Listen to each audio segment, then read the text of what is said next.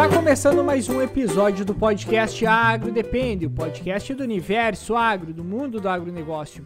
Antes de apresentarmos, apresentarmos a mesa, gostaria de convidar todos vocês para nos acompanhar em nossas redes sociais, lá interagir com a gente. Também convidar todos vocês a participar e seguir nós lá, se inscrever no nosso canal do YouTube, que a gente também está atualizando os vídeos lá agora com todos os episódios. E claro, compartilhe esse episódio se você gostar, escute os nossos outros episódios aí que a gente tem certeza que algum dos temas aí vai agradar e vai trazer algum conhecimento e ensinamento aí para vocês também. Então, apresentando a mesa de hoje, meu nome é Eduardo Sebastiani. Eu sou o Fabiano Soutis. Meu nome é Cassiano Sertor Decker. E pedir aí pro nosso convidado, Paulo Garolo aí, se apresente pessoal. É isso aí, pessoal. Meu nome é Paulo Garolo e tô aí há 36 anos, né, trabalhando com a cultura do milho. Um show de bola. Fala um pouquinho mais para nós, Paulo, um pouco também sobre o teu trabalho, a tua, a tua especialização, vamos dizer, é na cultura do milho, mas a gente sabe que tem um desenvolvimento gigantesco que a gente teve, principalmente nos últimos 20 anos na cultura do milho, onde a gente pulou de, produ de produções aí de você produzia 120, 150 sacos, era uma baita de uma produção, recorde. E hoje tu vê muitos locais passando facilmente dos 200, né? Então, eu comecei a minha carreira profissional, né, em 1985. Na época eu trabalhava na Cargill Sementes, existia Sementes Cargill, né? Então eu uhum. comecei a minha carreira profissional na Sementes Cargill. E realmente a, a base genética de milho ela veio tomando né, melhorias ao longo do tempo e foi escalonando momentos de crescimento, né? Então, de, no, de 85 até 96, eu trabalhei na, na até 98, desculpa. Uhum. Eu trabalhei na Sementes Cargill. Em 98, a Sementes Cargill foi vendida para Monsanto. Então, nessa ocasião, é, eu acabei indo né, no, no pacote da venda ou da compra, né? e eu aí passei a, a trabalhar na Monsanto. E sempre o meu foco foi na área de milho. Na época da Cargill, eu ajudava, inclusive, muito, é, trabalhei fortemente com milho, inclusive fazendo autofecundação de plantas, é, fazendo, fazendo desenvolvimento de linhagens, eu acompanhava todo esse processo, né? É, a gente, eu morava numa cidade que chama Santa Helena de Goiás, onde a gente tinha uma fazenda. Na verdade, era uma, era uma das, das importantes estações de pesquisa que a Caegil tinha no Brasil. Era uma da, das, e talvez a mais importante. E naquela época, o, o, o trabalho de desenvolvimento de híbridos ah, é, já tinha tido uma melhoria, porque a gente estava em cima de híbridos duplos. Uhum. E nessa época predominavam os híbridos duplos, e ainda a gente competia no mercado com variedades, e ainda tinha o milho F2, que a gente chama, que era o milho paiol né, que o agricultor muitas vezes colhia em, em, espigas, aí quebrava a ponteira, quebrava a base da espiga, ficava só com o meio, debulhava uhum. e fazia uma seleção meio mais ou menos, né, e muitas vezes plantava o milho F2. Então, essa época, os híbridos duplos é que prevaleciam né, no Brasil como, como híbridos de maior evolução genética. Uhum. Mas nos idos de 90 92 começaram a entrar fortemente os híbridos triplos, então aí já houve um avanço na genética de milho no Brasil. É, nesse período também já começou a desenvolver híbridos simples que imaginava-se que ia ser, nossa, acho que esse não vai virar, porque vai ficar muito mais caro e tal, né? E no fim, o pessoal, o agricultor foi percebendo a evolução genética das plantas, a vinda dos híbridos triplos também aumentou a uhum. régua no sentido de potencial produtivo, e aí começamos também o trabalho com híbridos simples, né? E aí realmente o, o mercado acabou partindo fortemente para híbridos triplos e simples, e aí agora, já nos idos de 2005, 2007, é que o mercado se tornou hoje quase 100%, né? Ou a grande maioria dos híbridos são tudo híbridos simples ou simples modificados, né? E isso realmente nos levou a um patamar de produtividade muito maior. É, em, em, há quatro anos atrás, eu estava na Monsanto, aí fui, fomos, a Monsanto também vendeu para a Bayer, né? A Bayer comprou a Monsanto e de novo eu fui aí no pacote da, da, da compra da Bayer e hoje eu sou funcionário, né, da uhum. Bayer. Então a gente continua nessa jornada do milho. Continuo sempre muito focado em milho e acho que nós estamos realmente num patamar não só de produtividade, mas de características agronômicas de planta fantástico. Eu vejo que nós evoluímos muito em características agronômicas, porque não é só o potencial produtivo em si, e ele também não acontece se a gente não tiver esse paralelo de melhoria em características agronômicas. Uhum. Então, existe todo um, uma, uma renovação até no, na forma de se enxergar uma planta de milho e na forma de se desenvolver os híbridos que a gente trabalha hoje no mercado. Então, muita, muita alteração mesmo. Nesses 36 anos que eu, que eu trabalho com milho, eu vim acompanhando toda essa evolução genética, mas eu posso te dizer que nos últimos 8, 10 anos, isso foi assim muito mais rápido do que toda aquela história que eu contei lá para trás, né? Uhum. Então a, a, a, base genética evoluiu tanto em produtividade, mas principalmente em características agronômicas. E, e a gente também hoje muda o conceito de como olhar o posicionamento dos híbridos nas propriedades, né? Uhum. Antigamente a gente usava muito é, alguma característica da planta, talvez alguma coisa voltada à sanidade ou precocidade, é algum detalhe. Hoje não. Hoje a gente consegue, com todo o aparato também na evolução tecnológica que a gente tem, principalmente do âmbito digital. Então, olha o que aconteceu. Hoje a gente consegue enxergar qual que é a interação que a planta sofre nos diferentes tipos de ambientes nos quais elas são submetidas.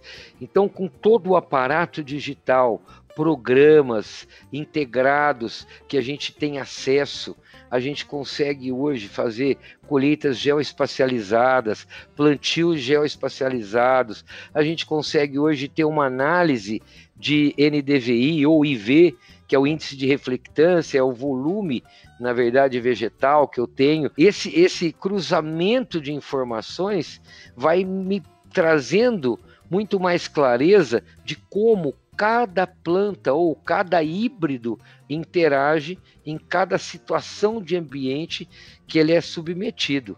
E quando você começa a entender isso, interpretar tudo isso, a assertividade na colocação do produto fica muito, muito maior. Então, hum. é lógico que você acaba trazendo para o agricultor uma capacidade muito maior dele extrair o que a gente está entregando de melhor. Porque a genética, a genética é um item, é um dos fatores de produtividade. A genética é o que a gente chamaria produção potencial.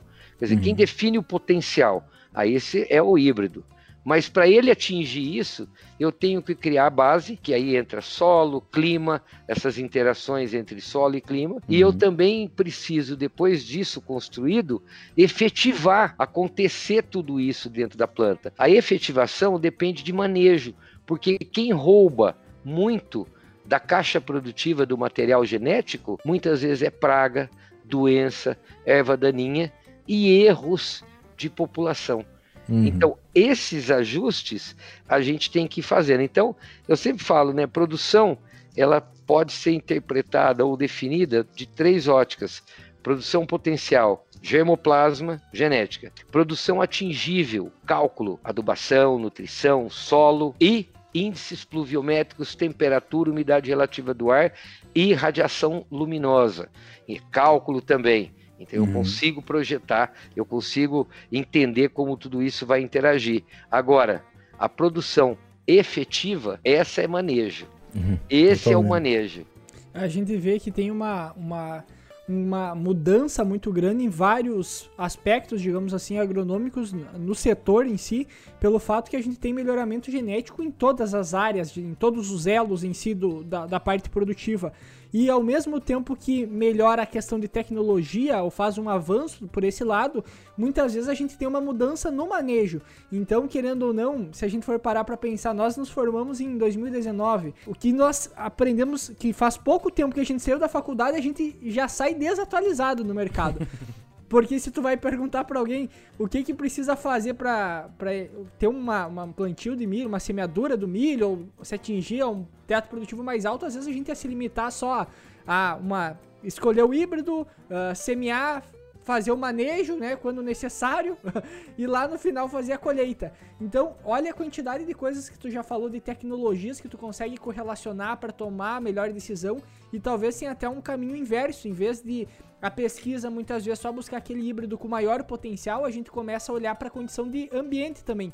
Bom, nós temos aqui uma questão digital, um ambiente que tem essas condições na maior parte dos uh, locais, está perdendo por causa disso, então tu começa a adaptar o híbrido de acordo com a, a questão ambiente também ao mesmo tempo, né? É, porque olha, é, é, assim, é muito interessante tudo isso, é uma conversa até bastante interessante tudo isso, porque é, o que acontece? Primeiro, eu costumo dizer que cada planta, ou melhor, cada híbrido, tem a sua digital. Então, as pessoas têm que entender que os híbridos, cada um é um. Uhum. Eles são diferentes e eles se comportam de maneira diferente em relação aos ambientes. Então, às vezes, a pessoa constrói um lado a lado. O que, que é o lado a lado? Isso é muito comum na área de sementes, né? não só de milho, como de outras culturas, mas falando de milho. O que é o lado a lado? Normalmente você coloca os seus híbridos de milho, uma empresa vai lá, coloca ao lado de outros híbridos, e assim sucessivamente, e aí né, o agricultor vai avaliando no desenvolvimento da planta e tal, até chegar o dia da colheita. E uhum. quando chega o dia da colheita, o que ele faz? Ele avalia na colheita quais são os melhores, ou qual foi o melhor. Então, vamos ver, é uma, até uma guerra isso aí, né? No bom sentido, é uma guerra positiva, né? Porque Sim. todo mundo quer mostrar o seu o seu material genético, o seu potencial. Então, essa coisa do lado a lado. Agora, olha que interessante. A interação das plantas, ela é específica. Cada híbrido tem a sua forma de interagir. Quer ver um exemplo do que eu estou querendo dizer? Existem híbridos que têm uma melhor conversão de nutrientes em açúcares do que outros. Talvez até por características agronômicas, como, uhum. por exemplo, angulatura de folha, folhas mais eretas. Isso pode trazer ao híbrido uma maior transformação de nutrientes químicos em, a, em, em, produtos orgânicos dentro da, da planta, que o principal é o açúcar. Uhum. Então, isso torna um híbrido é, com uma conversão melhor. Então, isso é inerente ao híbrido. Cada um tem a sua característica. Por outro lado, olha que interessante, híbridos com folhas mais eretas, pode ser que eles tenham mais problema com ataque de pulgão, porque folhas mais eretas protegem mais. Pulgão costuma é uma praga importante, o Rhopalose fumaídes, que é o pulgão do milho, é uma praga importante. Normalmente o agricultor acaba deixando para cuidar dela quase lá no período de florescimento, e o que acontece? Justamente quando você tem folhas mais eretas, folhas com maior angulatura, você acaba dando ao pulgão uma possibilidade de ficar mais protegido da própria aplicação do defensivo agrícola. Uhum. E acaba o que? Prevalecendo populações de pulgão, que causam prejuízos. Então, assim, é um cada híbrido tem a sua assinatura, tem a sua digital e coisas diferentes podem acontecer num mesmo ambiente, que é o tal do lado a lado.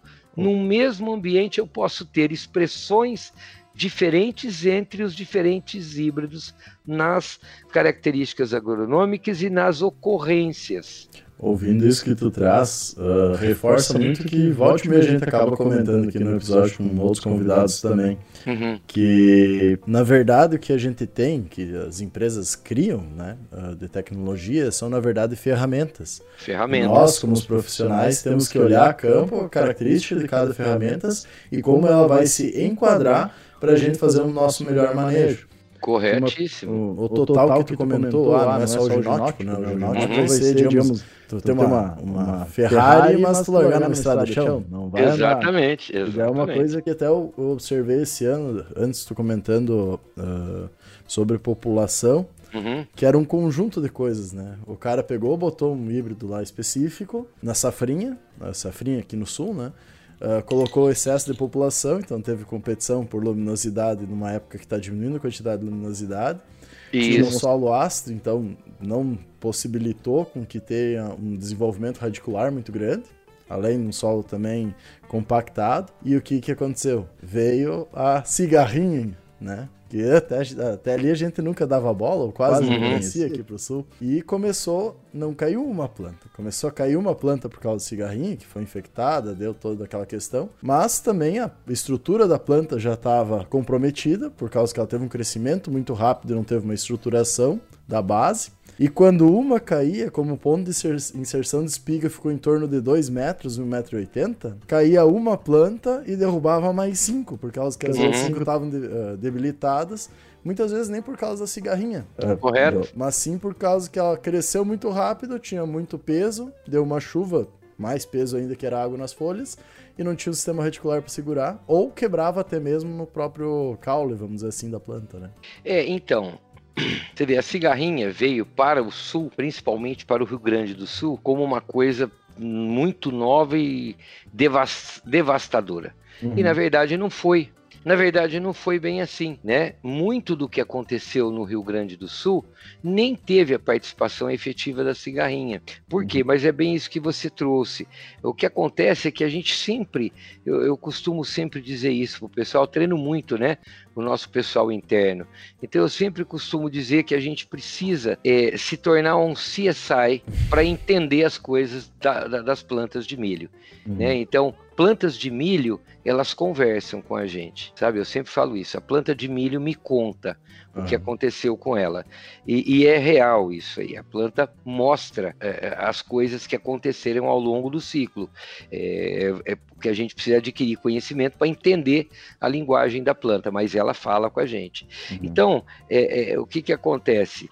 Uma praga como essa apareceu no sul é, de uma forma um pouco mais efetiva. Mas por quê?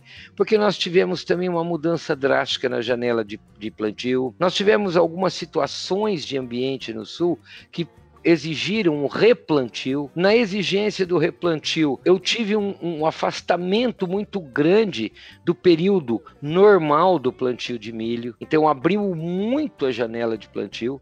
Quando eu abri muito a janela de plantio, o que aconteceu? Eu também acabei caindo no momento que eu tinha um, um clima mais favorável para o desenvolvimento da praga, para o desenvolvimento da doença. Outra coisa, que talvez o pessoal não enxergou muito. Como houveram essas, essa janela abriu muito por questões de consequências que já estavam tendo, então houve também no Rio Grande do Sul um escalonamento muito grande no plantio de milho. Eu tinha milho num estádio fenológico de V4, V6, e eu tinha um milho a, a, a 15, 20 quilômetros ali na frente, na outra fazenda, que estava emergindo. Ah, eu tinha um milho. É, eu tinha um milho depois é, em pré-florescimento aqui, outro em estágio é, V12, outro em estágio V4 e ainda tinha milho nascendo.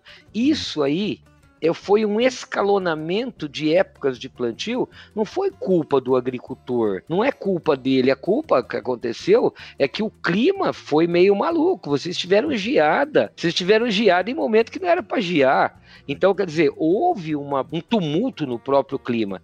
E quando aconteceu isso, acabou se viabilizando o tempo para praga uhum. e o tempo para pragas que se tornaram infectivas. E isso aí acabou pegando principalmente porque a gente fez muita análise. Nós fizemos muitas amostragens para entender esse processo.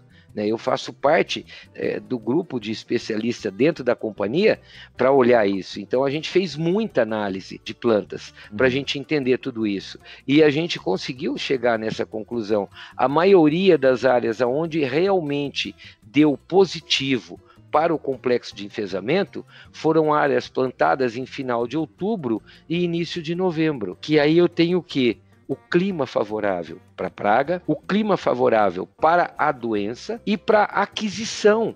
Porque a praga é outra coisa que o pessoal às vezes precisa sintonizar. A praga em si, ela não nasce contaminada, uhum. mesmo sendo oriunda de um casal contaminado. Mas as ninfas não nascem contaminadas, elas nascem livres dos agentes causais. Agora, elas se tornam insetos infectivos quando elas nascem em plantas que já estão infectadas. Então existe uma marcha para isso acontecer. Infelizmente, a marcha que teve com esse tumulto de plantio de milho verão favoreceu a praga, favoreceu a doença e a gente acabou tendo também no Rio Grande do Sul algumas áreas, mas foram bem poucas diante do tamanho do alvoroço que se gerou, é, né? Porque o pessoal não sabia uhum. direito, então é lógico, normal. Também não é uma crítica, é normal que haja um pânico, né? Porque não se sabia direito e milho caindo, caindo, caindo, mas estava caindo por outros motivos o também. Dano, o dano, o dano maior que a gente observa, né? Pelo fato que pelo menos na nossa região, teve alguns casos que a, que a falta de chuva, digamos, o estresse hídrico, ele prejudicou mais, a ponto de ter morte de plantas. Correto. Então, o safrinha a gente começou a observar muito mais problema, né? E esse é uma das coisas que acontece aqui no Rio Grande do Sul, que é o safrinha. E, Correto. e essa pressão maior da praga, aí começava a ser muito mais evidente, digamos assim, o dano causado pela cigarrinha, né? Então é uma é uma Daí tu encontrava, por exemplo, lavouras. Até semana retrasada eu tava na casa de um produtor que ele tava lá com milho, colhendo 20, 30 sacos por hectare. Uh, e parecia uma pipoca o que ele tava tirando da lavoura. Entendi. Ou seja, a lavoura devastada praticamente, né? Então, e, e, a, a principal questão é o que faz para controlar, porque e outra, é uma praga que a gente vai ter presente daqui para frente também, a gente vai ter que se acostumar com ela, porque como tu comentou, a cigarrinha ela não nasce contaminada, dá para se dizer que é como se fosse o mosquito da dengue, né? Ele tem que se contaminar para poder transmitir. E, e, e, dentro disso, os molicutes, digamos, o, tanto o, o, fitoplasma, o espiroplasma, como é que a, como é que a cigarrinha adquire isso para poder fazer essa transmissão? Da onde que nasce isso? Então, é até uma, até uma questão que muita gente às vezes pergunta, né? Quem que nasceu primeiro? Os molicutes ou a, ou a, a cigarrinha? cigarrinha? Aí eu sempre falo, bom, é a mesma coisa a gente perguntar quem surgiu primeiro, o ovo ou a galinha, né? Uhum. Porque é muito semelhante mesmo. Eu, particularmente, acredito que o molicute, né, no caso das bactérias, é, por algum motivo, de alguma forma, elas contaminaram plantas e a cigarrinha acabou adquirindo isso e passou a ser um vetor. Então, para mim, começou, quem começou e quem surgiu primeiro, na minha opinião, pela logística do negócio, eu acho que até tenha sido realmente as bactérias, que são pertencentes à classe dos molicutes, né, é, que apareceram primeiro. Agora, a cigarrinha, para ela adquirir esses agentes causais, então demanda um tempo de sucção na planta. Uhum. E para cada agente causal, o tempo é específico. Eu tenho diferenças até nisso. Então, por exemplo, para se adquirir o espiroplasma, a cigarrinha vai ter que sugar a planta no mínimo 60 minutos seguidos. Para adquirir o fitoplasma, são duas horas. Para adquirir o vírus do raiado fino, que é o outro agente causal, e esse é um vírus, ela tem que sugar durante oito horas, para daí ela conseguir adquirir o agente causal. Outra coisa, temperatura impacta muito nisso, se ela vai conseguir ou não adquirir. E outra coisa, se o agente causal vai ter possibilidade de se desenvolver ou de se propagar dentro da praga principalmente no sentido de adquirir mesmo. Muitas vezes ela suga o tempo necessário, mas se a uhum. temperatura cair abaixo de 17, 16 graus centígrados, isso começa a desqualificar a oportunidade dela adquirir o agente causal. Ele acaba não conseguindo também se propagar dentro dela. Então, temperatura também influencia de forma significativa, tanto no ciclo da praga quanto no processo. Nos processos tanto de aquisição, que é o que eu estou comentando, e também tem o outro processo depois do período de incubação no inseto, que também varia para cada agente causal, na média de 3 a 4 semanas, para que ele se propague dentro do inseto e torne o inseto infectivo, é de 3 a 4 semanas. Aí vem o próximo passo, que é o passo da inoculação. Para a cigarrinha inocular, não é só estiletar a planta, tá feito, não é assim não. Uhum. Ela também demanda um tempo de sucção. Aí, para cada agente causal é um, para espiroplasma é uma hora, para fitoplasma meia hora, para o vírus, seis horas. Então, estamos estudando tudo de novo isso, tá? Uhum. Eu estou falando os dados que a gente tem hoje, hoje, mas um dos protocolos que a gente está trabalhando junto, em conjunto à Embrapa, é esse: a gente reestudar todo esse período, tanto de aquisição quanto de inoculação dos agentes causais, tá? Mas hoje é essa a referência que a gente tem. Então, não é assim, sabe, no estalar do dedo. E outra coisa, também a própria inoculação está vinculado a questões de temperatura. Existem faixas de temperatura ideal. Uhum. Então, não adianta, todo esse processo tem uma ligação. A cigarrinha adulta, quando ela vem limpa, sem molicute e sem vírus, se ela nasceu e foi virou adulto numa planta limpa, ela se tornou um adulto limpo. As fêmeas duram em média na região do Brasil Central 45 dias, média. Os machos duram em torno de 28 dias. Bom, no sul esse período pode ser maior. Por quê? Porque se você tem uma amplitude térmica maior, você aumenta o ciclo da praga. Então, no sul, a gente pode passar até de 55 e até 58 dias de ciclo da fêmea, e o macho, a gente pode ultrapassar os 30, 32 dias o ciclo do macho. Tá, bom, tudo isso eu estou dizendo para falar o quê? Que o período de incubação dos agentes causais dentro do inseto, eu falei que a média é de 3 a 4 semanas. Então, 3 semanas são 21 dias, 4 semanas são 28, correto? Uhum. Se eu pegar um ciclo aí no Rio Grande do Sul de 58 dias a fêmea, então menos os 28 da incubação, sobrou 30 dias para ela ser um inseto vetor. É muito tempo. Dá muito tempo, dá fazer muito estrago. Uhum. Só que quando eu vou olhar mais profundamente o assunto, eu começo a lembrar da ninfa. E sabe aonde a ninfa se torna, para mim, na minha opinião, um dos maior focos que a gente deveria ter no manejo? Ninfa. Sabe por quê? Porque a ninfa, ela pode até nascer limpa. Só que a ninfa tem um hábito biológico de se colocar debaixo da folha uhum. e praticamente sem movimentação. A movimentação dela é muito pequenininha. É só ali debaixo da folha quando se movimenta.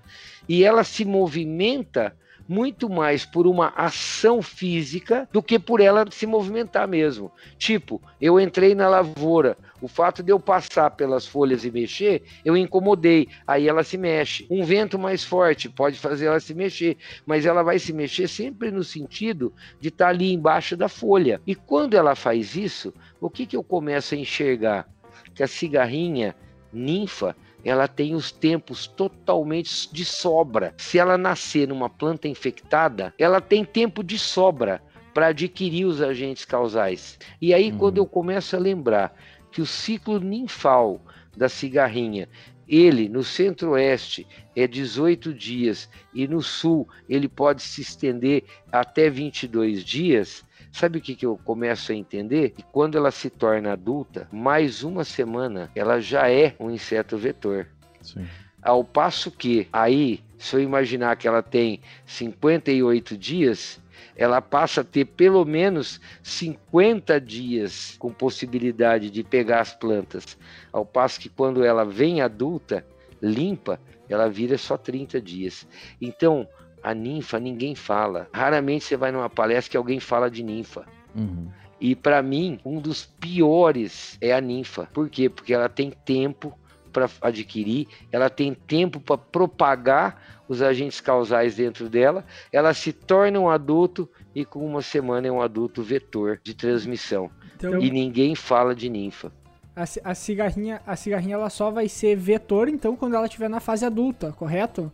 Correto. Só na fase Então- adulta. Tá, e, a- e uma outra pergunta em relação assim, ah, não sei se tem esse dado também, né? Mas, por exemplo, quanto a, a transmissão, a gente comentou como é que a cigarrinha adquire o, o- os, os, a- os molicutes ou, ou até mesmo o vírus, ah, mas e a transmissão dela pro milho? Ela precisa de todo esse tempo para poder transmitir?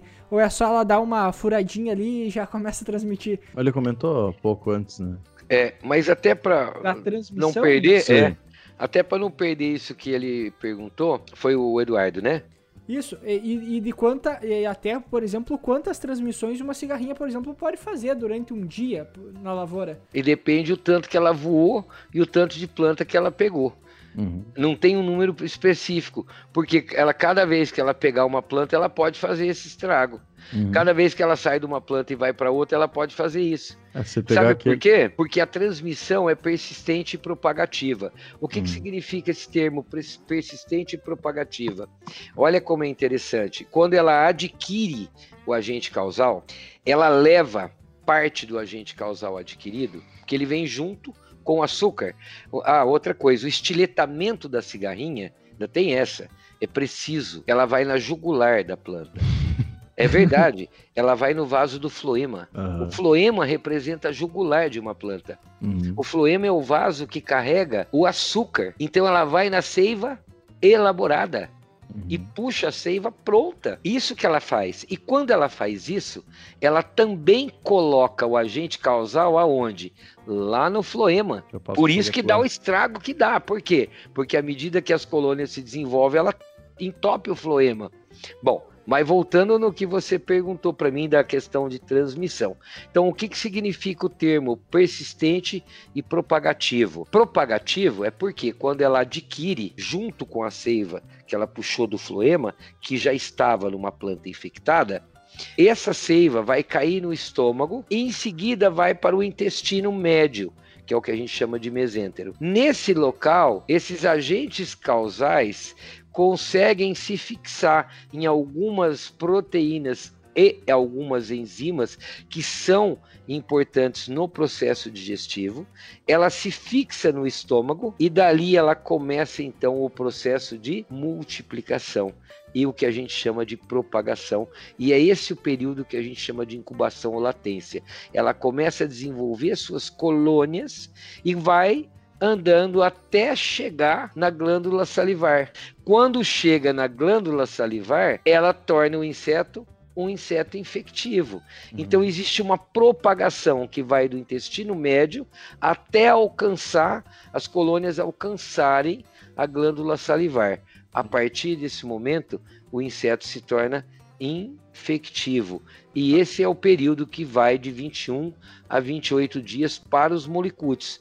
Para o vírus é mais rápido. É um processo um pouco diferente, é um pouco mais rápido. Ou às vezes até pode ser muito mais rápido. Agora, para os molicutes, é esse o processo que acontece. Então, isso aí acontece quando é adulto. Eu quase metade da vida do adulto fica para isso. Uhum. Agora na ninfa não. Na vem ninfa é lógico. A hora que ela vira adulto, uma semana depois ela vence tudo isso. Ela É, e a- começa a sugar a planta em, em- no Inster 2.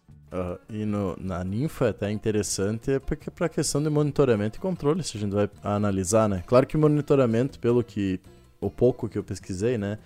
ah, mas monitoramento tem muita gente falando de fazer com armadilha luminosa e uma armadilha ah, com cola entomológica ou só cola entomológica em diversos pontos da, da lavoura para ver se tu tem presença. Ah, mas a ninfa não, a ninfa tu vai ter que pegar a lupinha aí embaixo da folha e olhar, né? Não vai ser tão simples. E pior Mas que é- não precisa nem lupa, viu? Não? Cassiano, não precisa nem lupa. Dá pra ver Ou bem virou ela. a folha, você já vê. Até porque quando você mexe, Aham. aí ela é, ela é o ligeirinho. Ela anda Ah. super rápido quando você Aham. mexe. Ela tem uma agilidade enorme para caminhar. Ela Sim. não se mexe, mas quando Aham. você mexe nela, ela anda super rápido. E você vê, nem precisa de lupa. Ela tem mais ou menos o mesmo tamanho que a adulta ou é um pouco menor? Não, não. É menor e ela tem Menor. momentos de, de tamanho diferente. Ela vai Aham. crescendo à medida que vai trocando Sim, sim. os insters. São cinco Sim. insters que ela faz. Cinco instants total. É. Não. Mas a questão até de manejo de controle, se tu vai analisar, como ela não se mexe, que esse é um dos maiores problemas que a gente tem pro controle dela, né? Aham. Ah, é recomendado fazer os controles principalmente à noite, quando o clima é mais ameno. Ela vai estar mais parada, principalmente embaixo da folha, não vai ter a questão do sol em cima, mas ela ainda vai estar se movimentando e pode se movimentar e o produto até não pode uh, matar ela, vamos dizer assim, né? Então é mais um problema que a gente tem se tu for pensar na adulta por ela selada, né? É difícil o alvo, né? Acertar o alvo. Então, aí tem alguns pontos que a gente pode trazer como dica. Primeiro, normalmente a cigarrinha à noite, ela tem uma tendência também de se abrigar embaixo da folha, Uhum. Em alguns lugares, em alguns momentos, até pela questão térmica, às vezes até dentro do cartucho também. Então eu tenho tanto dentro do cartucho quanto debaixo da folha. Uhum. Então, o que, que acontece? À noite, se eu estiver imaginando uma aplicação noturna, até para ganhar em eficiência na tecnologia de aplicação, então preferencialmente que a gente trabalhe produtos que tenham ação sistêmica. Por quê? Porque ela vai, hora uhum. que ela sugar a planta, ela vai encontrar produto. Uhum. Agora, se eu for fazer uma aplicação de um produto de contato, então aí é diferente. Aí eu tenho que realmente ou pegar na praga diretamente nela, ou que o produto tenha uma força de ficar na folha por um período para que ela também possa sentar na folha e sofrer a contaminação tarsal e que uhum. pode acontecer. Então, aí sim eu posso ter o horário vespertino como uma possibilidade de, de aproveitar melhor é, o produto de contato. Então, esse é um ponto de, de observação que a gente precisa fazer. Agora, quando eu penso no manejo da ninfa, aí tem um detalhe que muda tudo. Ma muda tudo não, que tem uma especificidade. Para ter um manejo de ninfa e ter alguma ação melhor de controle de ninfa, eu tenho que pensar em um produto com translocação translaminar. Porque se eu não tiver isso, aí ela vai ter que só vai conseguir pegar via vaso lá pelo Insta 3. Só uhum. lá pelo Insta 3 ou talvez até no Insta 4. Porque Insta 3 já pega a, a, cigarrinha, como ela vai buscar o floema, quando eu faço um corte transversal na planta de, na folha de milho, o floema, olhando a folha de cima para baixo, o floema fica abaixo do xilema, uhum. tá? Então o que que acontece? A ninfa, ela vai pegar, na verdade, o inseticida da ação translaminar. Agora, o adulto durante o dia, como ele vai perfurar a folha e vai passar primeiro pelo xilema, então aí uhum. ele se contamina quando passa pelo xilema. Agora a ninfa é com ação translaminar, porque senão ela vai direto no floema. E no floema não tem circulação de produto. A, a circulação está no vaso acima. Sim.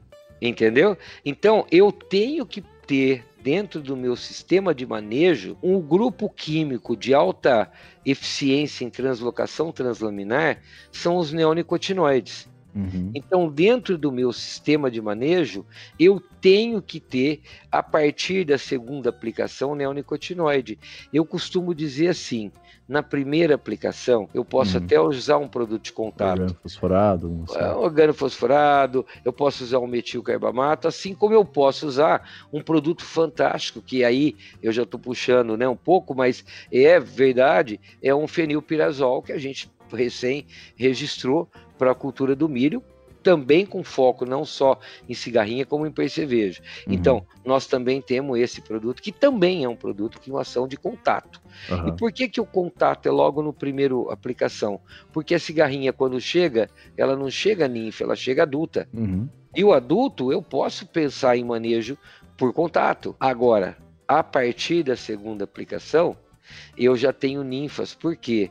Porque por melhor que você tenha um controle, dificilmente você vai chegar no campo mesmo na casa dos 85%. Uhum. Então eu já começo sabendo que pelo menos 10 a 15% de inseto ainda vão sobreviver mesmo com a primeira aplicação.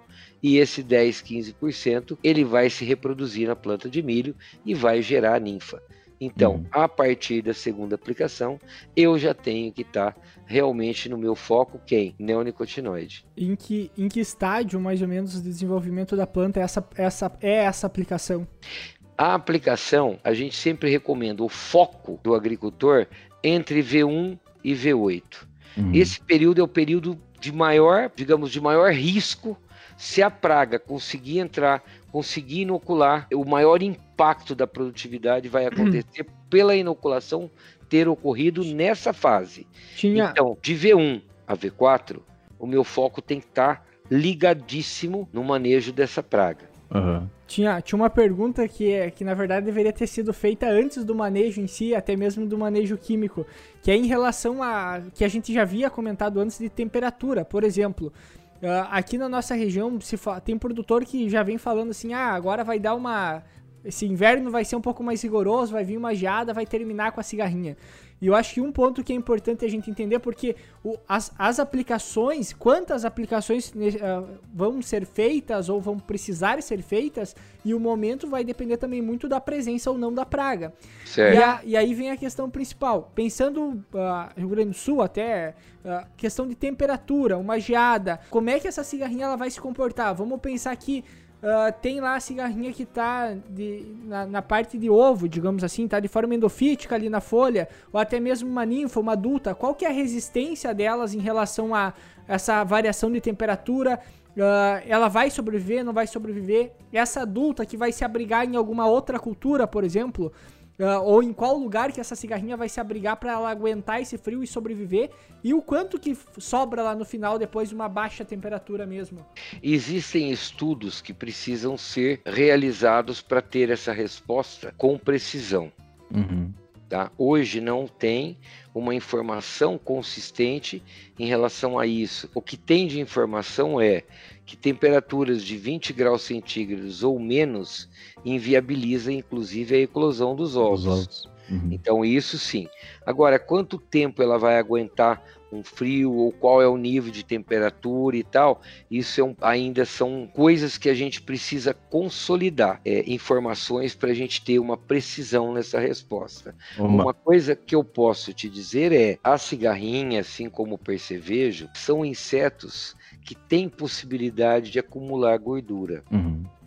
Então ela sobrevive tempo sem alimentação nenhuma, assim como ela também pode sobreviver em situações é, de frio um pouco mais intenso. Isso porque ela também tem essa capacidade de economizar gordura ou guardar gorduras. É um detalhe que é importante é que ela não chega a entrar num processo de diapausa, assim como o próprio percevejo barriga verde também não chega a ter uma diapausa, mas ele pode sim entrar numa condição semelhante a uma diapausa e ele durar um pouco mais de tempo. E eu diria para você que áreas proximidade de mato ou de lavouras de maior proporção, ela acaba se abrigando e muitas vezes não vai ter a eliminação total da praga por conta de geada. E eu já vivi isso no Paraná.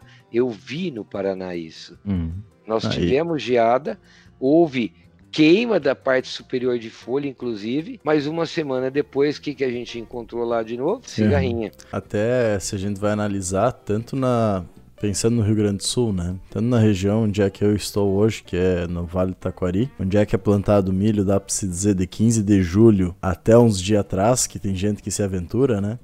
Mas é plantado, então tu tem milho presente nas lavouras ali, tem um mês que não tem. Só se dá uma geada forte, né, para matar realmente. E da mesma forma no noroeste, que é onde é que os peatão, uhum. que também é uma região onde é que tu tem vaca leiteira e o pessoal quer ter produção de alimento, enfim, para as vacas. E às vezes botam o milho mais no tarde, mesmo com todos os problemas que podem ocorrer, porque se der uma geada no mesmo dia ele vai lá, corta, salva ainda, entre parênteses, né? E bota no monte de silagem e pau na gata. Então, uh, tem uma possibilidade muito grande de se manter essa cigarrinha, né? Aqui na nossa região. Tem. Agora, uma coisa eu falo para vocês: que dá uma queda de população, sim. Uhum. Isso dá mesmo. Porque, lógico que nem todas vão conseguir atravessar todo esse período e também demanda o que? Quanto tempo de frio intenso eu vou ter? Então, obviamente que eu vou ter uma queda de população. E outra coisa que vai acabar acontecendo é pode ser que se eu não tenho temperaturas voltando acima de 18, 19 graus centígrados por longo período, ela também pode não ser mais uma cigarrinha infectiva ou morrer infectiva. Ela pode até ter ovos que ela ovipositou. Uhum. Os ovos demoram para eclodir porque estava numa temperatura baixa, mas os ovos também têm um processo semelhante ao diapausa, que esse pode voltar a ficar válido se eu voltar a ter um acréscimo térmico. Mas aí eu vou acabar tendo populações iniciais com baixa infectividade. Uhum. Então, isso é outro detalhe que provavelmente aconteça no Rio Grande do Sul. Uhum. Eu, particularmente, acho que existe uma tendência, sim, de você reduzir tanto a população da praga quanto da praga infectiva. Uhum. Agora, desde que a janela de verão continue sendo como era. Uhum. Porque se voltar a ter essa mesma coisa que aconteceu esse ano, pode esquecer vai ter problema de novo. Então vamos ter e, problema de novo. E outra... É, então, esse aí, esse aí vai ser batata, vai continuar tendo. Por quê? Só terminar uma coisa. Porque tem que considerar a própria migração da praga de outras regiões. Uhum. A praga em si, ela chega a ter voo natural em parte da população que pode chegar até 30 quilômetros. Isso como voo natural.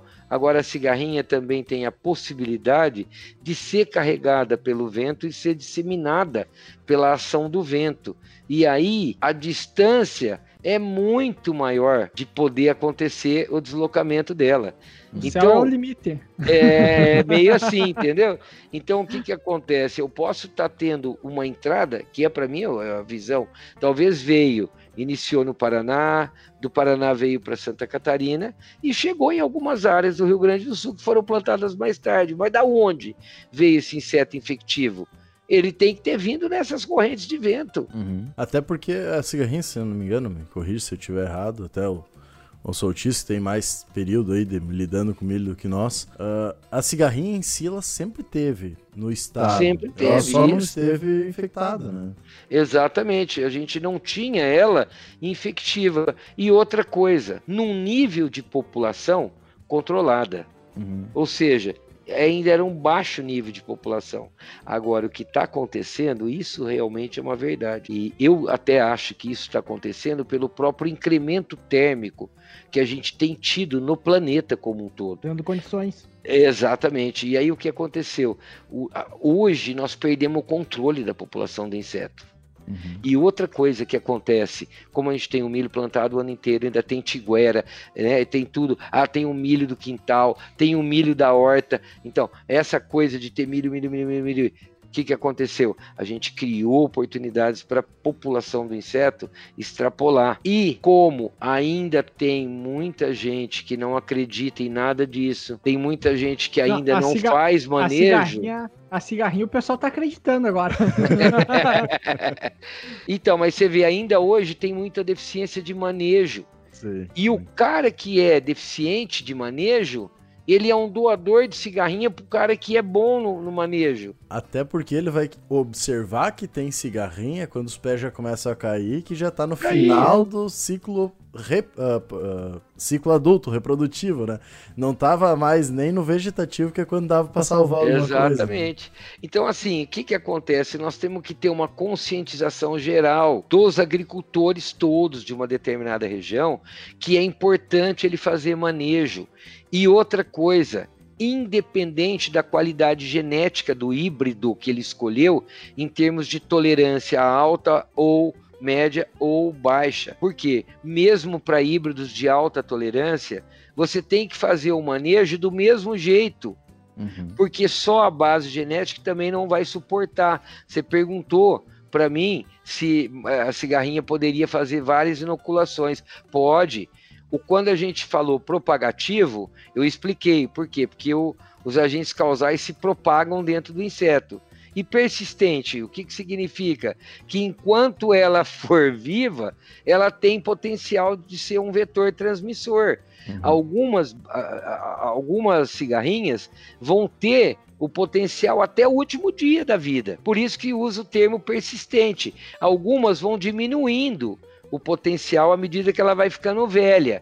Mas ainda ela é um potencial menor, mas ainda é. Por quê? Porque essa, essa presença da bactéria ela vai ser persistente no inseto. Então, é, esse conjunto de conhecimento é que precisa ser levado para o agricultor para ele entender que ele tem que fazer o manejo lá no início, fazer muito bem feito não dá nota fora, não dá chance para essa desgrama dessa cigarrinha se proliferar, porque a hora que isso acontece, a gente perde a rédea. E eu acho que um fator bastante importante, né, Paulo, é justamente o controle da, do milho tiguera. Sim. A, a, a gente, a, hoje ainda, há dois meses do início da semeadura do milho aqui no, na nossa região, uhum. tu, tu encontra milho tiguera. E Correto. aí, co, como é que tu vai fazer?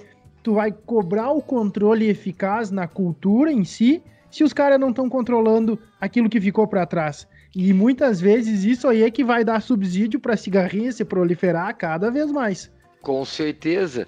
O milho tiguera, eu diria para você que é o seguinte: o grande, digamos, uma parte dele ser um grande vilão é por quê? Porque ele é uma planta abandonada. O que, que esse milho tiguera recebe de tratamento? Nada. Uhum. Ele está tratado a semente? Não, porque ele não é semente. Ele nasceu onde a gente não queria que ele nascesse. Então ele não tem tratamento nenhum. Uhum. Ele recebe algum inseticida? Até Nada. a soja atingir R3? Nenhum. Então, mas pera lá. Esse milho está desprotegido, tá? Aí o que, que ele vira? Ele vira um hotel de cigarrinha. Se o agricultor parar e botar a mão na consciência e for lá no meio da área e olhar, ele mesmo vai arrancar o pé de milho, vai pisar até moer o pé de milho. Sim. Porque ele vai ver que tem centenas de cigarrinha numa mesma planta, porque ela se alimenta de milho. Agora, uma Sim. coisa é certa, ela só se reproduz em milho. Então, uhum. ela precisa do pé de milho para se reproduzir. E uhum. aí, a gente deixa a tiguera, que é o quê? O pé de milho que ela precisava para reproduzir temos, e aumentar a nós, população. Nós temos lavoura aí na volta de milho eu, grão plantado, tipo, eu, semeado, sabe? É eu ia comentar, é, é, o que vale de anos para o centro-oeste, essa questão de tiguera acaba não voltando para nós, porque nós temos a produção de milho em si, que nem eu comentei, numa janela muito grande, um ou dois meses não vai ter. Mas já pro centro-oeste, que tem muita gente se também a, que nos ouve a ali... Se a geada não matar, tem o ano todo contado. É, não escapa. Mas no centro-oeste, que é uma questão um pouco diferente, tu tem mais definido, né? Tu vai ter milho no safrinha, basicamente. No, no safra, o pessoal dificilmente planta o milho, né? Então, se tu tirar a tiguera é uma grande, um grande potencial que tu tem de não realmente não ter a praga e fazer uma quebra, muito Isso, específica muito nessa. Cara, você interrompe muito. Uhum. Se você fizer o manejo de tiguera, você já cria uma barreira, principalmente no Rio Grande do Sul. Por quê? Porque, na verdade, vocês quase não têm milho safrinho. Vocês têm milho verão. Então, se mesmo que seja o plantio mais tardio, mas ele é um milho ainda dentro do, da janela de verão. O que, que acontece? Se vocês tiverem o cuidado de eliminar o máximo possível de milho tiguera, a probabilidade de você ter a praga evoluindo tanto em população quanto em população infectiva se torna bem menor. Quando é você pega a região São Paulo, Minas, Goiás, é mais difícil, sabe por quê? Porque lá as áreas irrigadas Uhum, a maior concentração de área irrigada está nessa macro região. Então é óbvio temperatura também não chega a esfriar como aí. Então o que, que acontece? Você acaba tendo plantio de milho quase que o ano inteiro nessas regiões. Então ali a pressão é muito alta, é, é, realmente é complicado controlar ali. Mas por quê? Porque a gente tem a base de alimentação, de reprodução o ano inteiro.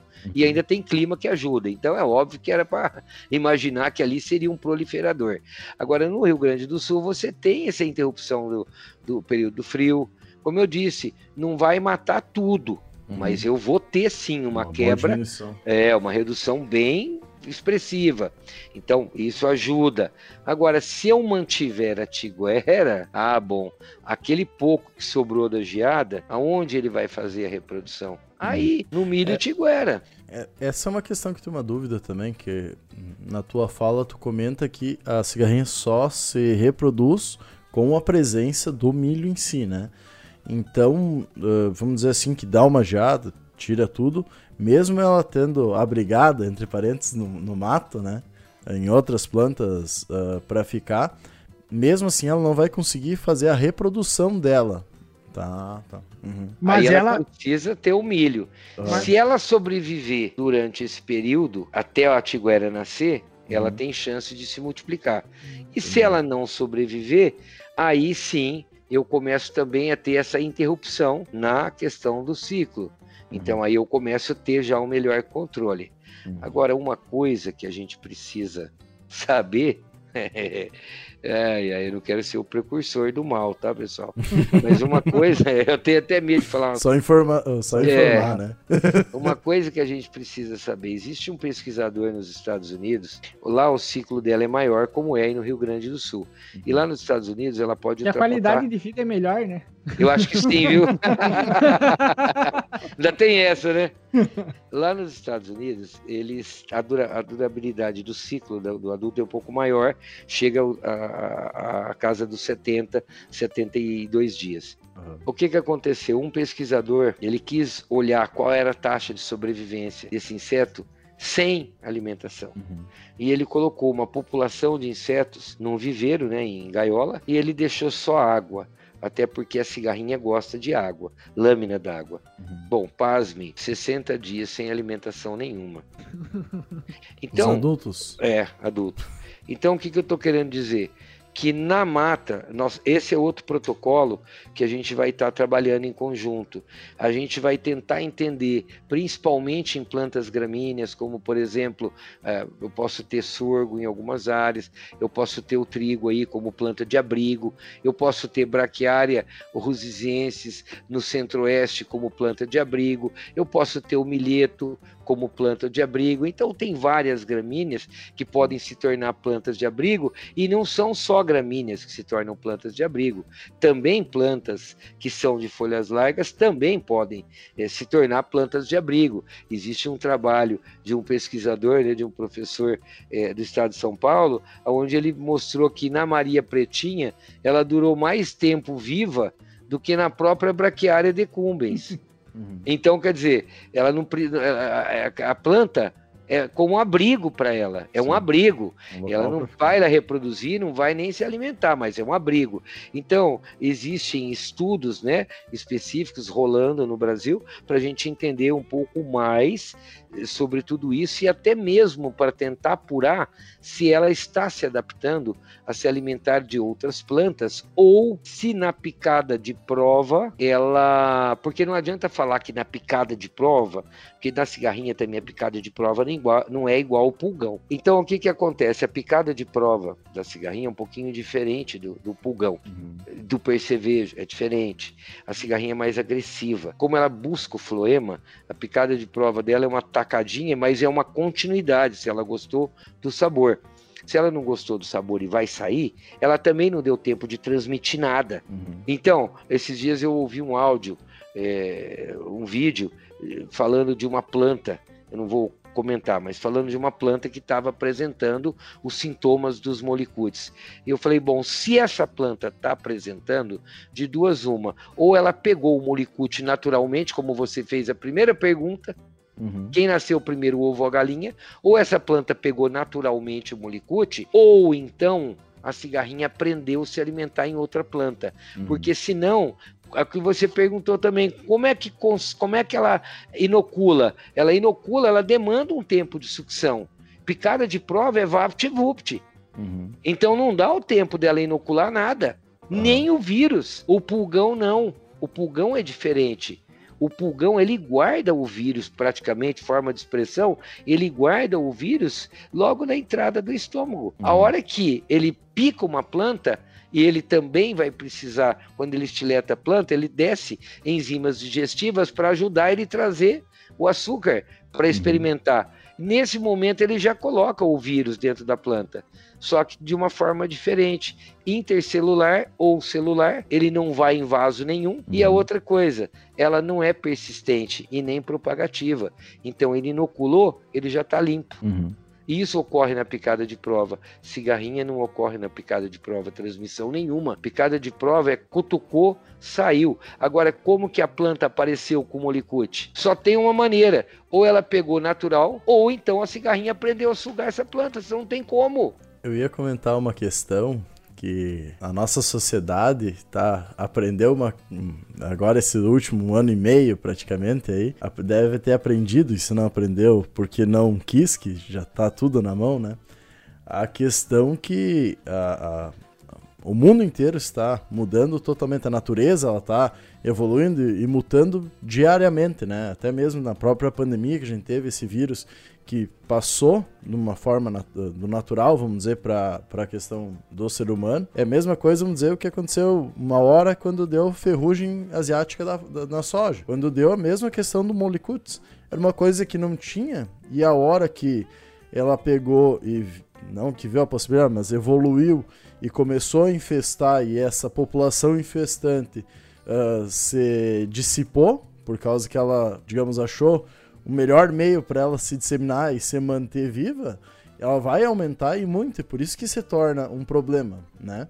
Por causa que era uma coisa que não tinha antes, e daí agora começa a ter um problema. E a gente, como engenheiros agrônomos, vamos ter que aprender a aprender. lidar com isso. E a ciência está nisso Exatamente. aí, a questão dos manejos, todos os cuidados que a gente tem que ter, porque cada vez mais com a intensificação de plantios, com uma espécie até de monocultura, alguma coisa que a gente faz, a possibilidade de aumentar isso é muito grande. Da mesma coisa para que vírus e doenças para o ser humano. A gente tem 8, 6, 8 bilhões, agora não, vou lembrar da cabeça, uhum. de pessoas no mundo, né? Então a possibilidade de continuar aumentando é cada vez aumentar a possibilidade, porque tu tem mais indivíduos que podem ser testados, entre parênteses, pelos vírus e bactérias para uh, ah, entrar dentro do corpo e colonizar, né? E fazendo, fazendo um gancho, Paulo, em relação a tudo isso que o, que o Cassiano falou, uh, em relação a essa mutação, em relação à inserção, digamos assim, de vírus, de, de pragas,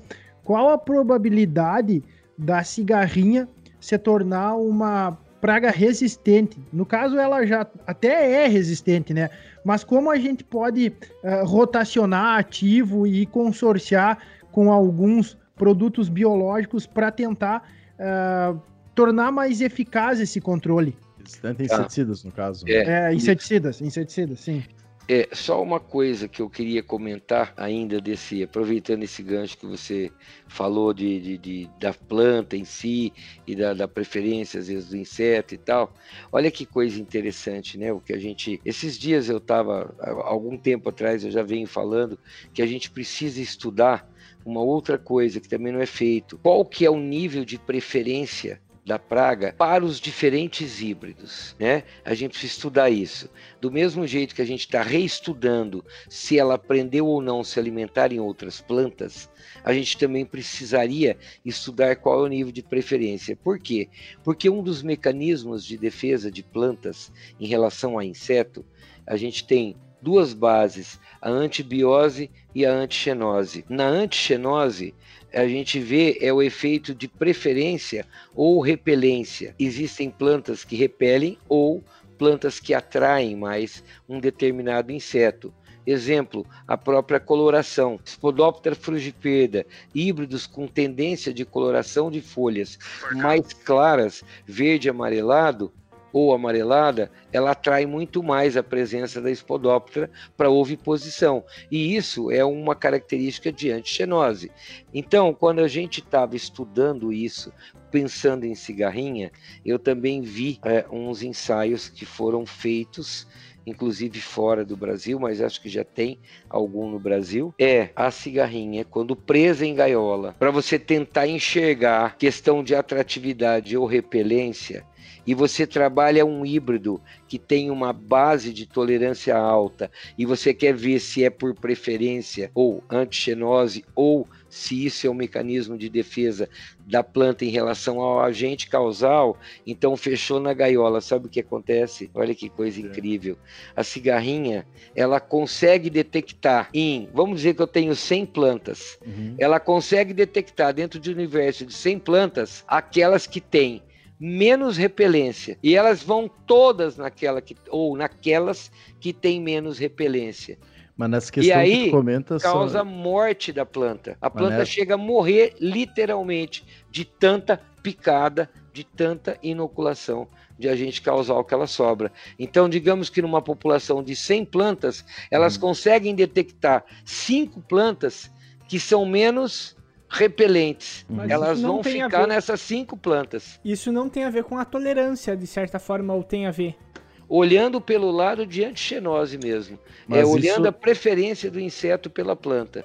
Isso tu comenta muitas vezes podendo ser mesmo do mesmo híbrido ou é do mesmo híbrido. Do não, mesmo não, híbrido. o mesmo ah, híbrido. Tá. É, esqueci esse detalhe. Híbrido, não, assim. um não, mesmo não, híbrido. Do é mesmo um mesmo híbrido.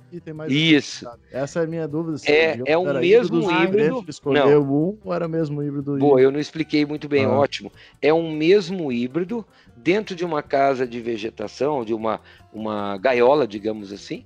Uhum. E eu, uhum. joguei ali dentro 100 cigarrinhas em 100 plantas. Ela consegue. Aí ah, já partindo da premissa que eu já conheço que esse híbrido já demonstra ou é por um efeito de mecanismo de defesa da planta em relação ao agente causal, ou é por antixenose. Tá, eu vou verificar. E aí eu solto essas 100 pragas. O que, que aconteceu? Elas, dentro dessas 100 plantas, elas conseguem detectar quais são a, as plantas que repelem menos ou menos ruins Uhum. E é ali que ela acaba se concentrando. Então, ela, vamos dizer, ela descobriu cinco plantas em 100 que são menos repelentes. Essas cinco plantas vão chegar, inclusive, a morrer de tanta picada que ela vai levar, entendeu?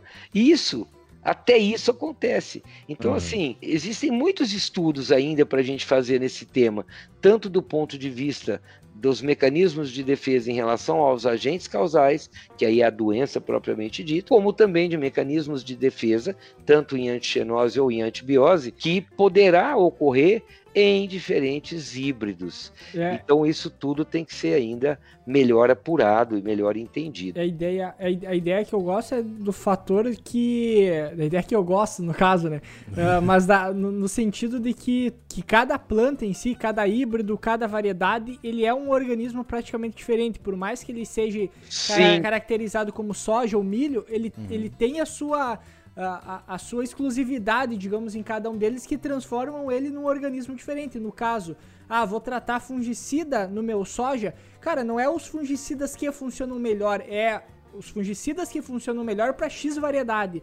E isso vai ser uma informação, até mesmo pela questão de praga, por que, que tal, traga, a, a, tal praga ataca mais variedade ou híbrido específico, claro. baseado numa. E só, isso a gente só vai conseguir, conseguir correlacionar esses dados com tecnologia. De chegar a um certo ponto de fazer essa observação no campo, conseguir alimentar dados através disso, né? Interpolar os dados, né? Exatamente. Isso a gente vê também. Isso é normal, tá, pessoal? Em tudo quanto é praga. Sim. Eu já citei um exemplo da Espodópolis por coloração. É, o próprio pulgão. O pulgão tem preferência por plantas. E existe o que eu chamo de resposta individual de plantas. Como nós, todos nós somos seres humanos. Uhum. Todos nós somos seres humanos. No entanto, o Covid, quando veio, o que, que aconteceu? Para alguns, o organismo responde de forma até assintomática. Uhum. Para outros, é fatal. Sim. E ainda tem mais o fator ambiente ainda, né? Não, então, mas mesmo às vezes numa mesma, numa mesma casa. Uhum. Sim. Desculpa, pessoal. Numa mesma casa tem uma família. Para um é assintomático, para o outro foi fatal. fatal. É. Mas como se todo mundo é ser humano, é da mesma família, do mesmo sangue? Mas por quê? Respostas individuais. E isso acontece, acontece em plantas também. Eu, às vezes, tenho anomalias que acontecem no campo, uhum. mas é individual por planta. Tem plantas que interagem mais, acaba apresentando, tem planta que interage menos, não apresenta. Isso é do metabolismo da planta individual. Então, assim, é, é lógico que tem uma tendência genética de um híbrido. Sim. Mas eu também tenho que contar com respostas individuais. Isso faz parte dessa dessa biologia que não é matemática. Tentando complementar um pouco até a pergunta que o, que o Soltis fez antes, dessa questão de uma possibilidade de resistência uh, dos insetos para como os inseticidas, né? A gente uh, pega, por exemplo, pegar uma questão que no gado leiteiro, gado de corte, acontece muito, uh, que é com o... Não é, fugiu o nome agora do, do inseto que suga o sangue lá, o... Carrapato. Carrapato. Uh, que acontece muito porque a prole dele é muito rápida, vamos dizer assim, e ele cria uma resistência muito, muito rápida também aos inseticidas e tu tem que fazer uma rotação de princípios ativos, né? Como a cigarrinha, claro, não é tão rápida nem o carrapato, mas ela é rápida também, ela uh, tem um ciclo longo que um dificulta também, né? É, tem Se essa sobrar, questão. ela pode forçar uma resistência, talvez. Mas uh, tem esse problema, a gente ouve muito, pelo menos aqui no sul também, a utilização de biológicos, tanto para aumentar a janela de, de reaplicação, vamos dizer assim. Mas eu vejo muito a questão do biológico, e daí não entenda mal, quando a gente pega a parte de fungicidas no soja, tu botar um multicítico, o multicítico vai atacar diversos pontos, e o, o específico vai atacar num ponto específico, né, para não gerar resistência. O biológico funciona dessa mesma forma. E também a questão, o inseticida, eh, a resistência ao inseticida assim, uh, também, mesmo não usando biológico, ele é uh, de uma forma mais fácil por causa dessa praga? Então, esse que é o detalhe. É, a gente tem que lembrar o seguinte: é importante sim, faz parte das estratégias de manejo de insetos a resistência manejo de resistência de insetos a produtos químicos uhum. e a rotação de modos de ação é muito importante. Então, é sim necessário. Agora, o que é importante é, também a gente lembrar que é o seguinte: aonde que você atua para minimizar a resistência ou a pressão de resistência? Não é exatamente naquele inseto adulto que está ali naquele momento, e sim na prole que ele está gerando. Uhum. Então, quando você considera o ciclo do adulto, eu posso às vezes fazer um tratamento seguido com um mesmo mecanismo de ação ou com o mesmo modo de ação até o número máximo de aplicações que já está previsto em bula do uhum. produto. Então, isso aí, se eu respeitar isso aí, isso já está previsto em bula, porque também já se computou o ciclo específico da praga que ele está tido como praga-alvo. Então eu sei que na geração que vai nascer o volume de inseto resistente, eu já, se eu respeitar aquilo ali, eu sei que a hora que eu aplicar pela quarta ou quinta vez, eu já mudei o, o modo de ação. E aí, na geração que está vindo, eu mato o que estava uhum. resistente da geração que está vindo. Isso é multiplicação de, de insetos com, com resistência. Então, já está levado em consideração o ciclo da praga no número de aplicações máximas. Só que aí tem dois pontos. Primeiro, as pessoas confundem modo de ação ou até mesmo mecanismo de ação uhum. com ingrediente ativo. E às vezes as pessoas estão trocando de produto comercial e usando exatamente os mesmos modos de ação ou os mesmos mecanismos de ação. Aí uhum. ela faz três aplicações. Eu vou dar um exemplo prático de um neonicotinoide com piretroide que já vem pronto, uhum. de uma marca ou de uma fabricante. Aí ela faz três, olha, eu cumpri a bula, ó, eu fiz três desse produto aqui, ó, neonicotinoide com piretroide. Agora eu vou rotacionar. Agora eu vou usar esse aqui. Aí a hora que ela olha o produto comercial, é neonicotinoide com piretroide. Uhum. Só que é outro ingrediente ativo, é outra fabricante. E ele acha que fez a rotação. Manteve os e mesmos. Pior, uhum. quem tem que orientar isso? Sabe quem? Porque o agricultor, se você olhar ao lado do agricultor, o agricultor pensa em milhões de coisas ao mesmo tempo. Agora, quem tem, na verdade, o papel de ajudar nisso, a mostrar para o agricultor e, e operacionalizar isso de maneira correta, é o técnico. Somos uhum. nós. Nós é que temos que chegar nele e falar: não, mas vem cá. O senhor está vendo aqui? Esse produto comercial é neonicotinoide com piretroide. O senhor está vendo aqui? Agora, olha aqui, ó, o senhor está comprando esse. Mas olha aqui, o senhor achou que está rotacionando? Não está. Isso aqui ah. também é um neonicotinoide com mas piretroide. É, mas é uma coisa que tu evita com uma pergunta, que é: uh, o produtor ele vai chegar até você e vai perguntar assim: ó, qual produto eu aplico para cigarrinha? E a resposta e, e, o que você deve mandar de volta para ele é o que que tu já aplicou, o, uhum. qual é o manejo que tu vem fazendo. E muitas vezes o pessoal já pega, o pessoal já pega e já larga aqui, ó, é, é esse produto aqui, pode aplicar Protocolo que tá resolvido. pronto. Sabe? É tudo receita pronta. E olha, eu sou, eu não tenho nada contra ninguém na lado comercial, não é isso não, tá? Do que eu vou uhum. falar agora. Mas também tem aquela história. Existe às vezes alguns embates aí.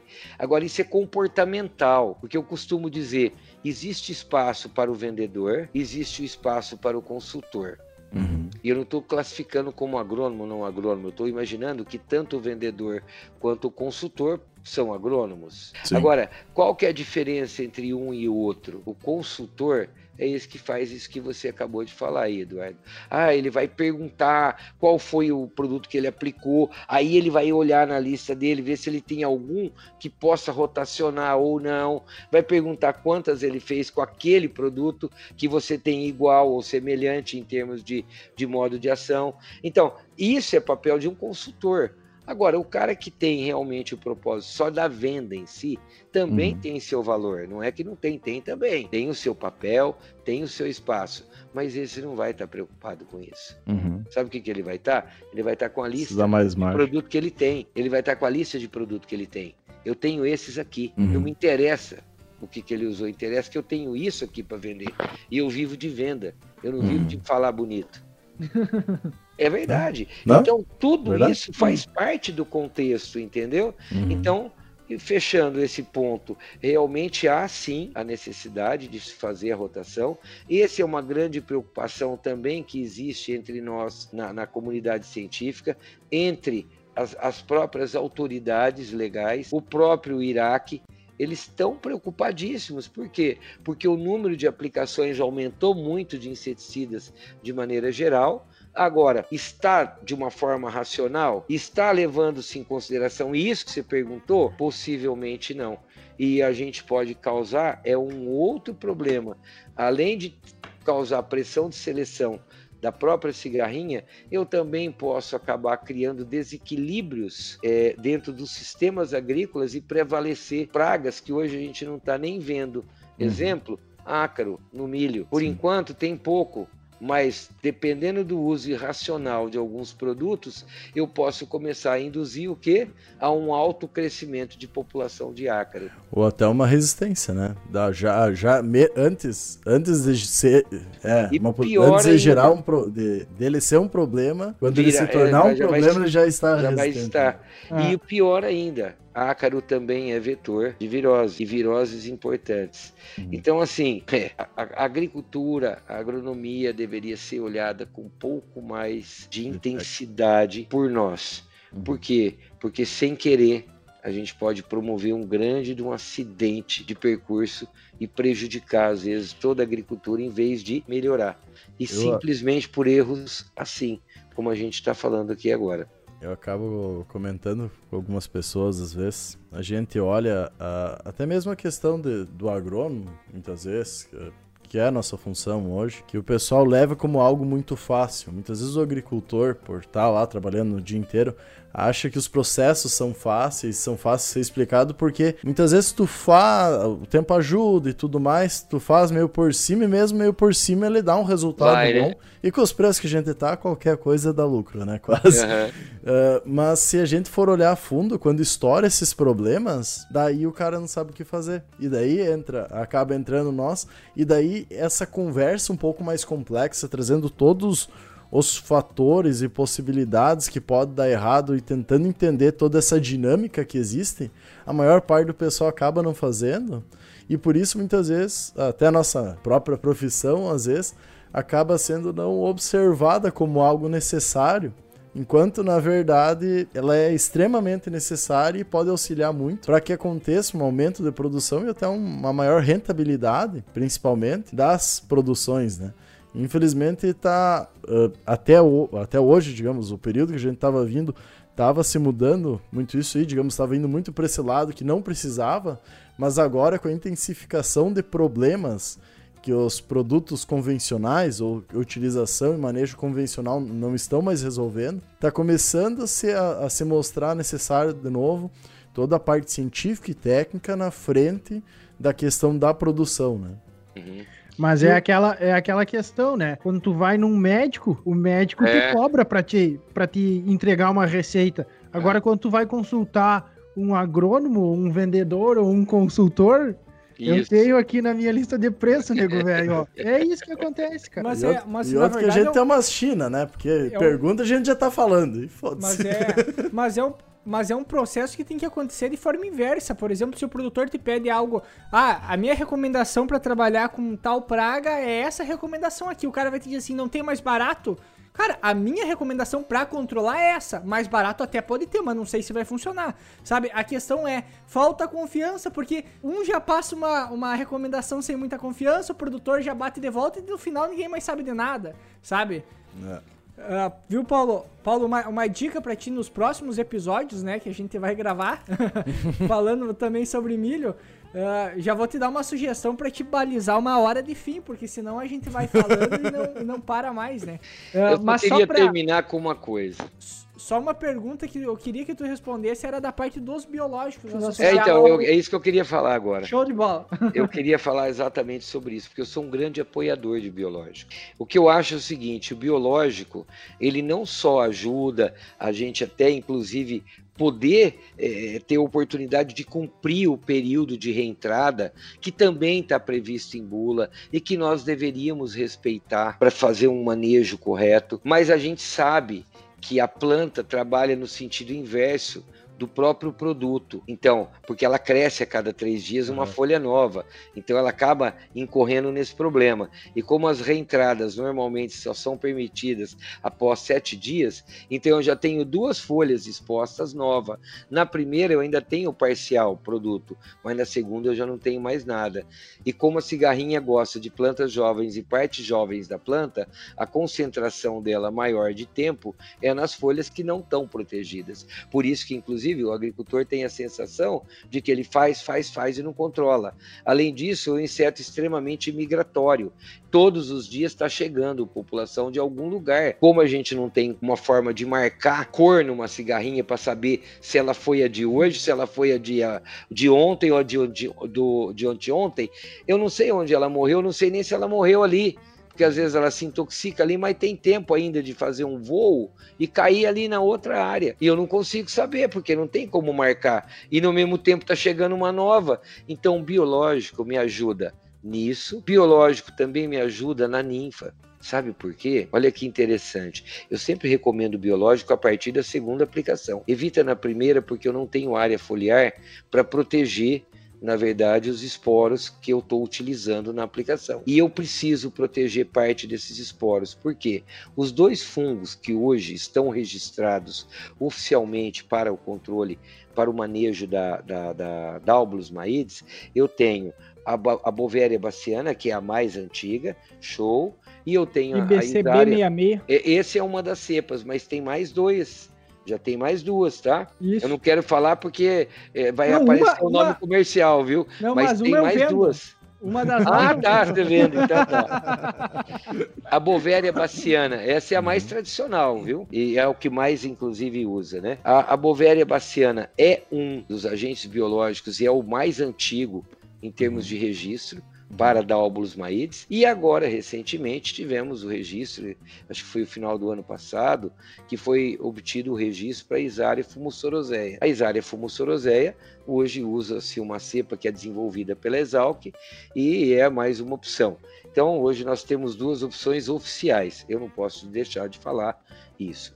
Agora, qual que é o papel também do, do, do, agente biológico nisso, que é o que eu quero falar? É que o que cai na palhada que eu tenho no solo, por se tratarem de fungos necrotróficos, ela também acaba colonizando matéria morta no solo. E no espaço de 7 ou 8 dias, eu também tenho hifas que já se, já se projetaram na forma de estruturas reprodutivas, e lá pelo oitavo dia eu já tenho o que? Esporos, tanto da bovéria como da isária, mas eu conheço mais a bovéria, tá? Uhum. Porque a isária eu nunca trabalhei, agora com a bovéria sim, já trabalhei várias vezes. Então dá para a gente ver que ela também se torna um esporulador natural. As as esporos que ficam protegidos pela folha embaixo no solo, que não pega é, tanto a, o raio ultravioleta, ele uhum. consegue colonizar a matéria morta de solo e ele consegue produzir novos esporos e ele próprio ajuda a recontaminar a área com esporos. E com um detalhe, o vento vai se tornar o agente disseminador. E a uhum. única forma de levar produto, se não por ação translaminar, de forma física, é o vento levando o quê? Espórios de bovéria de, cima, de baixo para cima. Uhum. Então ele também acaba me ajudando no manejo de ninfa.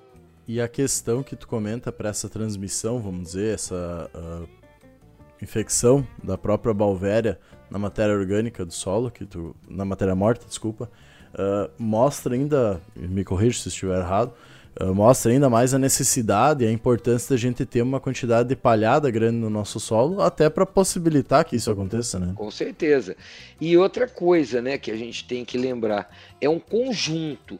Então, eu não trataria só com biológico, biológico. não. Uhum. Porque o biológico eu vou levar pelo menos por volta de três dias para que realmente ele cause a paralisação do inseto, uhum. considerando desde o momento do contágio, né, da, da, da, germinação do tubo germinativo do fungo, a, a penetração dentro do inseto e o período de incubação dele até que ele atinja os movimentos e paralise o inseto. Uhum. Então isso vai girar até, pode chegar até três dias aproximadamente. A partir dali é que ele realmente causa a morte do inseto. Depois vence o amadurecimento do próprio fungo e o inseto morto também por biológico também se torna uma fonte de novos esporos. Se ele não tiver na incidência direta de, de ultravioleta, ele se torna também uma fonte de esporos. Então, eu sempre apoio muito o uso do, do, biológico em conjunto com os produtos químicos, é mais um, e aí sim eu posso imaginar que eu posso melhorar um pouco,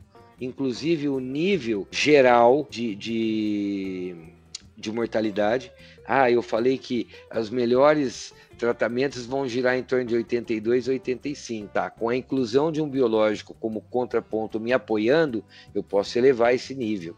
Além uhum. disso, eu também tenho a possibilidade de ajudar no manejo de ninfa e de forma natural usando o vento como meu agente disseminador. Então, eu sou muito apoiativo de biológico, acho que é fundamental no manejo de cigarrinha a gente também ter, no mínimo, duas aplicações de biológico. E, novamente, a gente trabalhar com a questão do manejo da observação, né? Que nem tu comenta, muitas vezes, vamos pensar aqui para o sul, para os milho plantados no cedo, né? Plantado ali começo de agosto, por exemplo. Muitas vezes para tu chegar na parte uh, reprodutiva lá, a partir de V10, V8, no caso que tu comenta que é onde é que tu tem maior, uh, maior possibilidade de problema, uh, se tu fazer às vezes uma aplicação, ou às vezes tu escapa sem nenhuma, né, mas às vezes vai fazer só uma aplicação de um, de um químico juntamente com um biológico, tu consegue segurar para o resto da tua lavoura inteira, né? O resto do o período inteiro. Então, entra novamente a questão do manejo de uma forma de observação, tu tá monitorando a tua lavoura e não só monitorando, né, mas tomando a decisão correta no momento exato. Correto. O velho e bom MIP, né? É. Exato. Então, assim, eu vejo que nós temos opções, nós temos forma, sim, de manejar, nós não precisamos nos tornar pessoas irracionais e usar de forma indiscriminada. Não. Uhum. Tem que manter a calma, tem que manter a informação e melhorar o nível de informação para o agricultor. Porque outra coisa que me deixa um pouco preocupado é que é o seguinte: esse assunto hoje ele se tornou um assunto que eu diria que é parada nacional. Uhum. Com certeza. E isso acaba trazendo oportunidades de pessoas, às vezes, se exporem, se projetarem, coisas assim. Uhum. Então a gente precisa ter um nível de informação é bastante assertiva, porque senão o agricultor vai pirar com tudo isso, porque vem eu, ah, o garolo, ah, o garolo fala uma coisa, dali a pouco, ah, é o fulano, ó, oh, nossa, aquele fulano pá, fala outra coisa. Essa falta, inclusive, de união, de, de opiniões mais é, é, concretas. É, eu diria mais consensuais. Uhum, também e sabendo que a gente tem mais estudos pela frente para fazer, isso começa a gerar mais confusão na cabeça do agricultor. Ele fica chateado porque no fim ele não sabe exatamente quem é que ele segue, porque cada um que apresenta, ah, esse aqui é o cara, ah, é o garolo, oh, o garolo é o cara. Uhum. Pô, beleza, daqui a pouco, ah, o fulano, né, esse é o cara. Então, o que, que acontece? O, o, produtor vai ficando perdido. Então, a gente tinha que ter, inclusive, nisso, mais consciência de levar uma informação mais coerente para ele, levar para o agricultor formas de manejo que ele possa ser mais eficiente no controle, aumentar o índice de controle e ter menos problema. E eu terminaria, que eu vou ser obrigado a terminar, mas vocês podem marcar comigo quantas vezes quiserem. Eu terminaria dizendo que a genética, genética, germoplasma, é um dos componentes dentro do sistema de manejo. Uhum. Mas ele não é tudo. Lembrem-se sempre de reforçar isso. Uhum. E por incrível que pareça, as bactérias também têm sistemas, mecanismos de defesa em relação a defesas de planta. Uhum. E os molicutes, eu recentemente tive a oportunidade de ouvir um, um, grande pesquisador que nos trouxe informações quentíssimas de estudos que ele estava fazendo exatamente em cima disso. Ele hoje tem classificado até as proteínas que as bactérias fazem para bloquear o sistema de defesa da planta. Então, o dia que a gente cair no erro também de imaginar, ah, agora eu já sei os híbridos que são os melhores, a divulgar os milho mais tolerantes, aí eu só vou comprar se for aquele. Uhum. E não vou preocupar muito mais com o manejo da praga, em dois, três anos estamos perdidos de vez, porque daí não tem mais nada de genética também. Tá aí a transgenia que a gente tem na questão do lagarto, que cada ano comprova essa questão que tu comenta. Eu né? sempre dou isso como exemplo. Eu nem mexi, mas é esse sempre é o meu exemplo. As coisas que acontecem exatamente com as plataformas de biotecnologia. É. Tanto dinheiro, tanto estudo, tanto investimento que a gente consegue queimar em três anos. Essa... É inacreditável. Com essa baita uh, palavra final, vamos dizer assim, né? A gente vem agradecer a você, Paulo, pela participação. Já deu uma, uma hora e meia aí de prosa, né? Então a gente tem que deixar um gostinho do que era mais para também a gente conseguir falar outras vezes, né? Uh, primeiramente, a gente gost, gostaria de agradecer a você uh, por participar conosco aí do episódio, tirar muitas dúvidas, esclarecer ideias que a gente até tinha uma certa base, né? Mas às vezes Quanto mais conversa com pessoas, melhor é o teu entendimento das coisas e mais tu traz pensamentos muitas vezes que tu não tinha tirado, vamos dizer assim, a, a questão de uma conclusão e a conclusão não é final ainda, né? Então, dá um tempinho também para te falar, quiser deixar uma rede social, alguma coisa do teu trabalho, fazer teu jabá aí, pode ficar bem à vontade que o período é teu. É, o que eu tenho mesmo, eu, eu, quase, as pessoas até falam, por que, que você não tá lá na rede social e tal? Eu quase não participo disso, eu trabalho na, na, na companhia, na Bayer, né? Eu sou uma pessoa extremamente ocupada o tempo todo, então dificilmente eu, eu apareço na mídia. O que eu tenho é o Instagram, né? Então, de vez em quando eu posto alguma coisa no Instagram. E acho, eu nem lembro, mas se eu não me engano é arroba garolo, Paulo, Roberto, uma coisa assim. Você sabe que eu nem lembro qual que é o meu Instagram também. mas é algo assim, arroba garolo, Paulo, enfim. Eu tô lá no Instagram, mas de vez em quando eu apareço lá falando alguma coisa ou tal, mas por algum assunto que eu vejo que realmente é, eu tive a oportunidade de mostrar, ou então às vezes quando o pessoal, que nem uma live que a gente faz, um bate-papo assim, às vezes o próprio pessoal posta e aí eu compartilho, né? Com as pessoas, porque eu mesmo raramente coloco lá. Mas eu sempre estou à disposição. É, o meu contato vocês têm aqui com o Fabiano, é, tá? Ele pode passar para vocês. Depois, se vocês quiserem, pode passar para agricultor.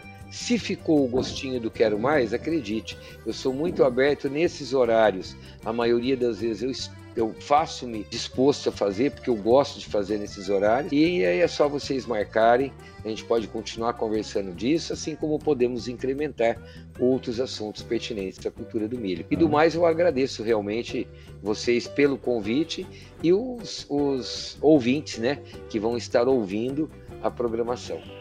Não, até a tua rede social, vamos colocar na descrição do episódio.